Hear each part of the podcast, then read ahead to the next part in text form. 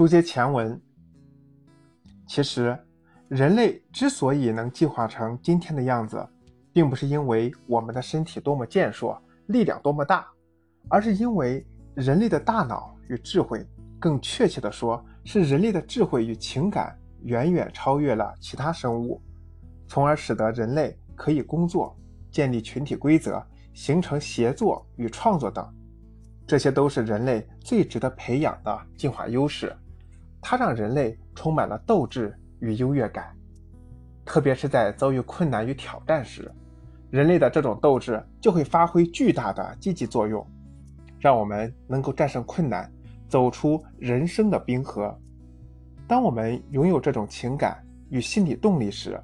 哪怕面对失意与痛苦，也能为自己找到一个心灵归宿。在我的孩子小时候，我经常会陪他们看少儿节目，他们特别喜欢托马斯和他的小朋友们。这个节目讲的是火车头托马斯和他的朋友们一起成长、一起克服各种困难的故事，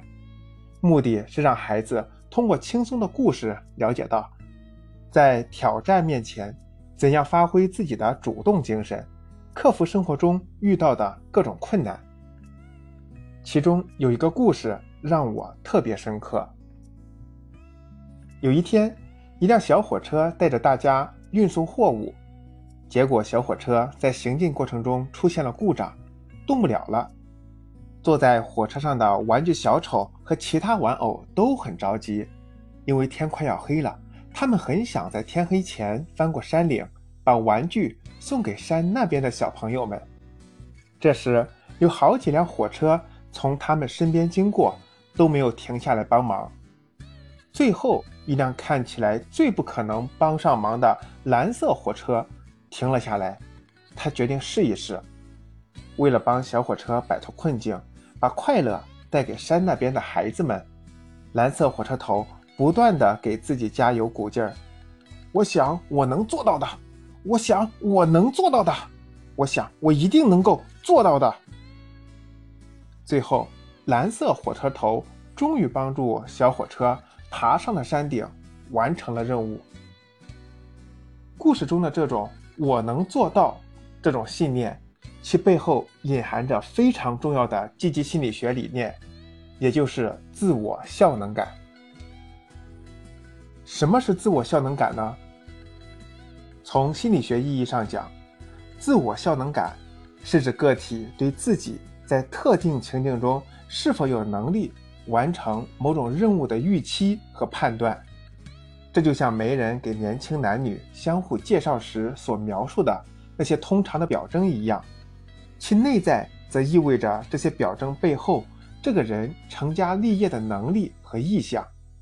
而被介绍的双方也并不会对此提出异议，这也说明他们是认同这种逻辑的。也就是说，人们在不知不觉中已经生活在自我效能感的心理世界里。班诺拉首先发现了这种规律，并提出了自我效能感这一心理学理论。二十世纪八十年代，自我效能感理论得到了进一步的丰富和拓展，同时也得到了大量的实证研究和支持。